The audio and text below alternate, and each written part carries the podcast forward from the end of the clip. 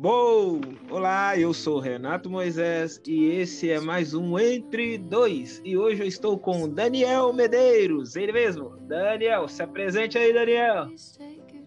Boa noite, boa tarde, bom dia para vocês. É, sou Daniel, estudante de mecatrônica no Cefet MG. Estou um pouco aqui para passar conteúdo para vocês. Isso aí, garoto. Bom, vamos falar um pouco de futuro. Vamos falar hoje um pouco de futuro. Só que hoje eu tô meio que travado, quase coloquei fogo em casa. Deixa eu contar o que aconteceu aqui, Daniel. É uma coisa meio família também esse podcast, né? Mas, tipo, eu deixei uma panela no fogão, fui fazer minhas coisas, tomei um banho, fui conferir o Insta. E quando eu voltei, cara, a panela quase fundiu com o fogão, mano. Tá vendo? Faltou tecnologia no meu fogão, faltou tecnologia na minha cozinha para me salvar, mano. E tipo, minha mãe com um olhar de ódio quase me matou, mano. Oh, bicho tá pegando aqui. Não tem nem aquela paradinha de fumaça, praga, o extintor não tem, não tem. Preciso de colocar essa casa, atualizar, né? Atualizar essa casa aqui, porque tá osso.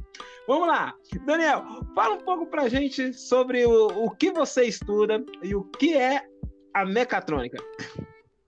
Então, a mecatrônica é a junção de duas áreas muito conhecidas popularmente, que é a mecânica e a elétrica, ela é bastante parecida com a automação industrial, que é um termo mais conhecido hoje no Brasil. É, a mecatrônica, a gente difunde a parte mecânica do projeto com a elétrica, seria o hardware e o software, juntamente em si como, é, como um só. É, na mecatrônica, a gente pode utilizar nossos conceitos desde o mais simples até o mais complexo, podendo ser abordado pelo mesmo profissional, em vez de ter de, em vez de precisar de vários profissionais. Hum. Aplicabilidade.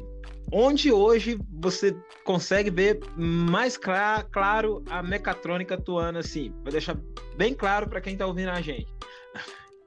Olha, você pode ver bastante hoje na Fiat, uma empresa de ponta no Brasil que uma das maiores produtoras de carro, né? O sistema dela de produção de carro é quase totalmente automatizado, com grandes braços mecânicos, grande inteligência em sua produção, então, não só a, a produção robótica dela, mas também o fator dela, de como ela é pensada, tudo pode vir de dentro da mecatrônica. Oh, é uma área que vem crescendo. Bom, o que, que acontece? Para quem não sabe, é a segunda vez que estamos gravando esse episódio, esse capítulo. Tentamos uma vez, né? Uh, usando o Insta. Então, provavelmente vai sair bem mais enxuto as nossas, res nossas respostas aqui. E é bom que deu até um tempinho para eu me preparar mais, né? Ver um pouquinho mais das aplicabilidades dela. Eu vi que tem cápsulas assim, tipo robóticas, que podem ser ingeridas, cara. Eles estão trabalhando em cima disso, em pequenos robôs. Não é o nanorobô biológico, né? Mas é o mecânico mesmo. Você já ouviu falar dessas brincadeiras aí, né? Não, isso aí para mim é novo. Conte mais sobre essa história. Cara, da hora demais. Eu fiquei imaginando, tipo, a armadura do Tony Stark. a armadura do Tony Stark saindo de dentro do, do indivíduo, tipo nano-robôs, mano. É muito legal a ideia dos caras. Vamos partir para dentro do que nós conversamos da última vez, que foi as profissões, né? Sendo um pouco engolidas aí e novas profissões sendo criadas também, né? Com a mecatrônica. Qual seriam as novas profissões, assim, uh, uh, que você acha que surgiriam com a mecatrônica? Olha, é... da mecatrônica, ela surgiu para facilitar a vida, facilitar a vida. Mas como tudo é...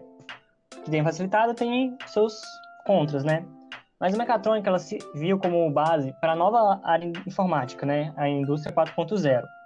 Ela agora se tem desenvolvedores de softwares e engenheiros de softwares mesmo, que montam programas no computador, montam sites. Isso aí é uma, uma, uma linha de emprego totalmente nova, nunca antes vista. É, então, são linhas que cada vez mais vão aparecer para facilitar nosso, via, é, nosso dia a dia pela web e remotamente pelo nosso dia a dia também. Agora, você acha que, tipo assim, em um futuro não tão distante, né? Que a gente já tá meio que híbrido também, né? A gente tá meio que. A gente tá se fundindo com as novas tecnologias aí. Você acha que no futuro, espero eu que não muito distante, a gente, tipo, tem uma fusão real entre o ser biológico e o mecânico e a mecatrônica ajudar nisso aí? Você tá pensando num Robocop humano? É, meio que ciborgue, mano. A gente é mais ou menos assim. Pra, o celular nada mais é do que uma bengala pra gente, né? A gente guarda informações ali ou busca informações o tempo inteiro. Você vê que os carros, né, ajudam a gente, é uma bengala também para a gente correr um pouquinho mais rápido. Mas eu fico imaginando já uma fusão mais invasiva, assim, tipo, sei lá, um braço mecatrônico, uma perna mecatrônica, o coração já tem, né? O coração já funciona real na, na galera aí. Você acha que essa fusão vai ser mais real assim, cara? E como seria isso, né? Bem, hoje já temos vários estudos muito avançados pela Europa e pela Ásia, também não posso deixar de fora os Estados Unidos, é, pessoas com próteses de braços totalmente mecânicos. É, alguns estudantes fazem isso com Lego, que é o que eles têm para fazer, mas tem, tem uns com bons materiais, carbono, silício, que já fazem com conexões motoras neurais, é, utilizando ligações com os nervos, para movimentação como se fosse realmente o braço. Então, essa implementação da robótica no corpo humano, sim, está cada vez mais próximo de ser realizada com sucesso. Hum.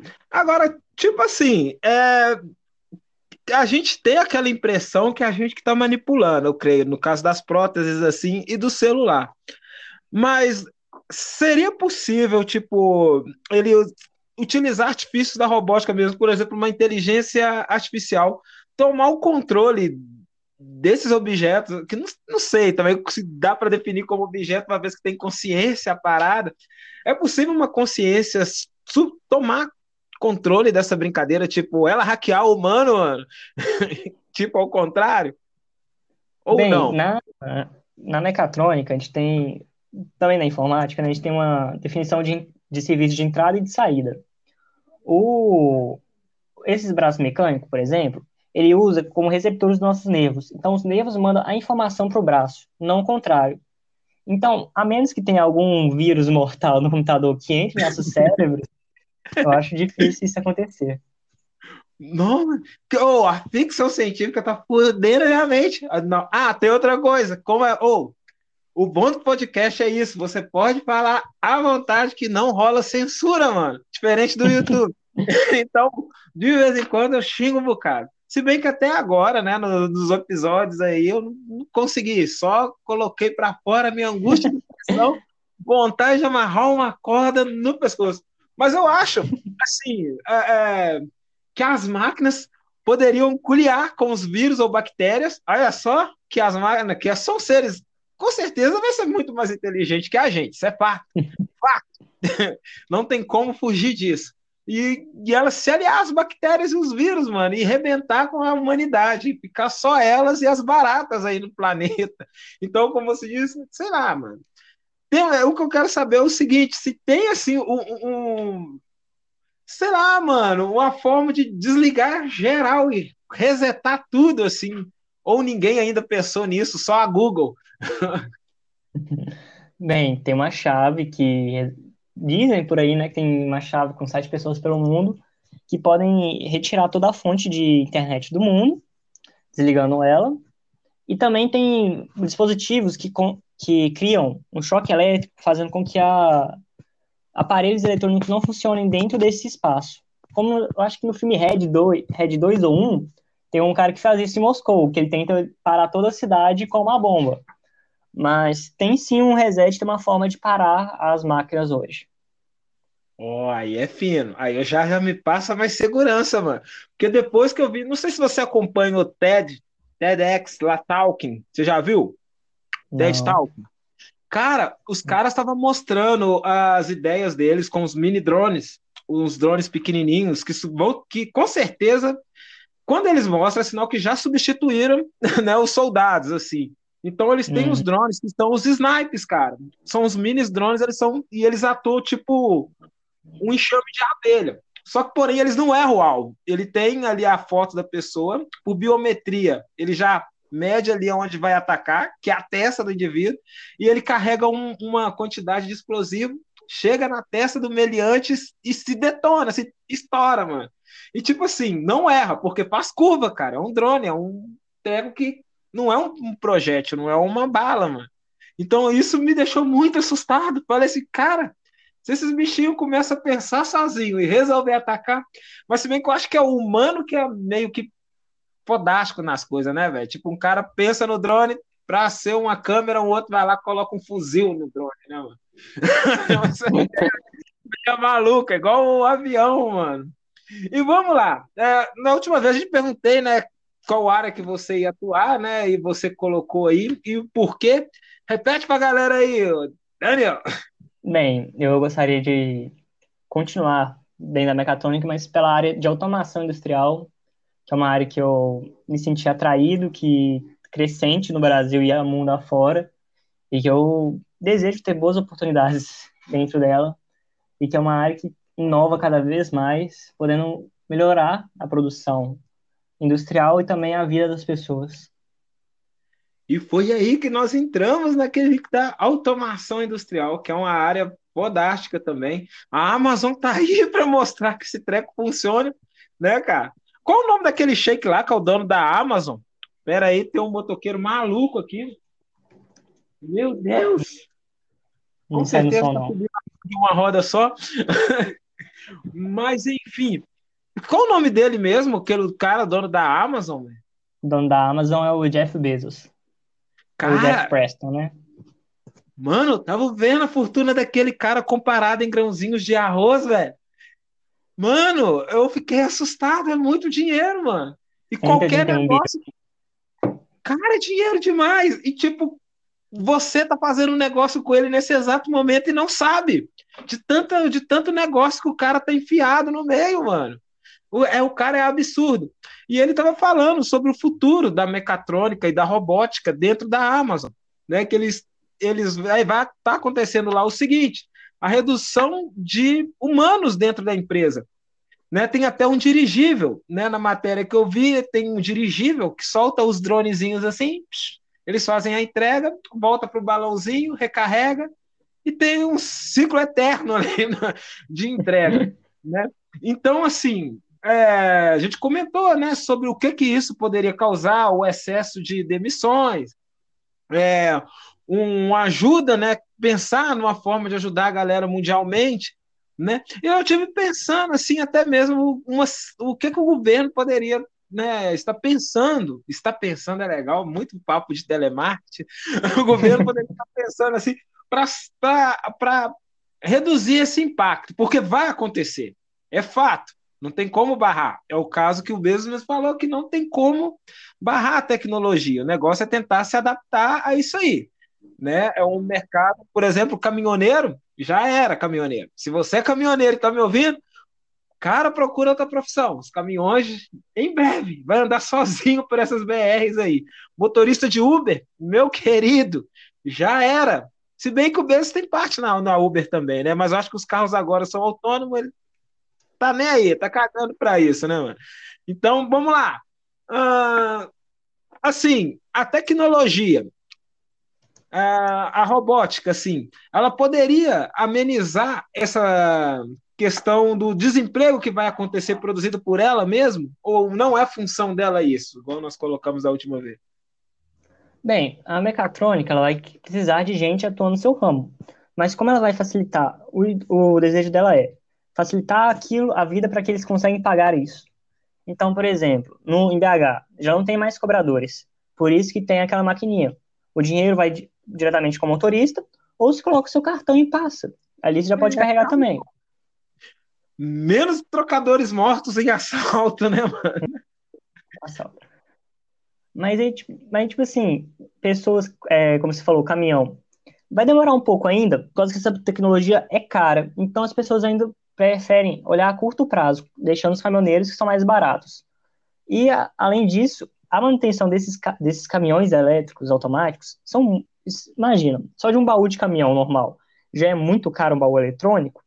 Imagina de um caminhão eletrônico, é, com baú eletrônico, com inteligência artificial de direção, é muito caro para as coisas ainda. Então, países de terceiro mundo, subdesenvolvidos, eles ainda vão demorar um pouco para vir essa tecnologia, mas temos que estar preparados porque ela pode vir assim de uma hora para outra. Quem investir primeiro vai disparar na frente dos outros. Mano, mas a China tá zangada dentro disso aí também. Você não acha que, tipo, sei lá, cara, porque essas máquinas são grandes só a parte que seria do motor ali, mano. O processador é tipo o tamanho de um relógio. né? O processador é uhum. muito pequeno. Você acha que essa tecnologia, mesmo com outros mercados brigando, vai ficar por muito tempo valor alto ainda para a gente aqui? Agora, isso é real, oficial, uma dúvida minha de coração. Eu também quero ter emprego, mano. Porque é, é um teco assim. Tipo, se, se os carros autônomos estiverem rolando na rua, caminhão rolando na rua, rapidinho eles vão descolar o professor para dar aula, velho. O professor roubou o Aibo, vai estar tá dando aula para geral dentro de sala. Já pensou se chegar lá, sua professora é um robô japonês de 1,30m, mano? É zoado. Mas expectativas para isso, assim, mais ou menos. Anos, me dê, me dê números, pelo amor de Deus, você de exata. Bem, é, a, gente, a gente vive num mundo mutante que agora a nosso, o foco mundial é a vacina para o Covid. Mas o foco antes estava totalmente distribuído. Então, é, deu um pouquinho uma, uma esfriada no processo de automatização mundial, mas não quer dizer que parou. É, para o Brasil, eu acho que pelo menos uns 10 anos, 10, 15 anos, ainda, no exemplo dos caminhões, eles não vão vir aqui a longa escala. Mas depois disso, acho que já vai virar um preço mais acessível, por causa que vai ter concorrência, vai ter um marketing melhor para isso. Então, acho que daqui a 10, 15 anos vai ser substituído os caminhoneiros pouco a pouco. É, mano. É, aposentar já não vou mais mesmo, com essa reforma zoada da Previdência aí. É uma coisa em 10 anos, dá para fazer um curso em 10 anos, né, mano? Vai lá eu enfiar a cara na psicologia. Caraca, mano. o medo, mano. Real, tô com medo, mano.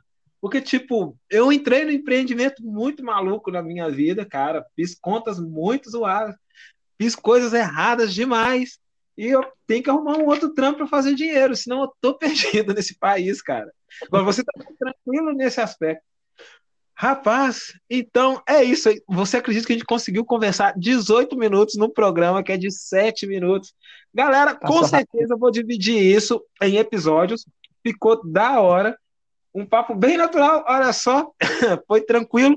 E prometo, galera, tá trazendo mais conteúdos desse aspecto para vocês.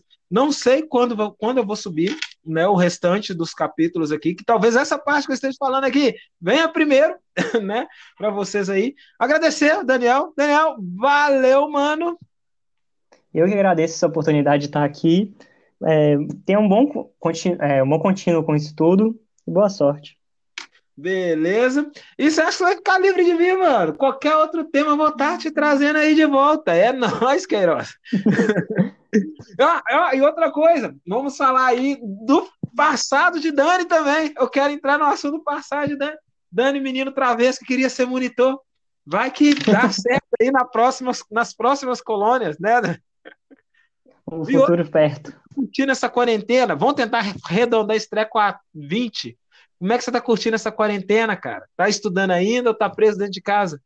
Ah, cara, minha, as aulas do Cefet foram bastante adiadas, então elas só começaram, só vão começar semana que vem ainda. Mas disponibilizaram cursos também sobre a área de mecatrônica, então que eu possa aprofundar mais e que cada vez se torna mais necessário. Poxa, beleza? Então, mostra aí, fechou, galera? Vou marcar um paintball com essa figura ali. E até mais. Um abraço. Fui!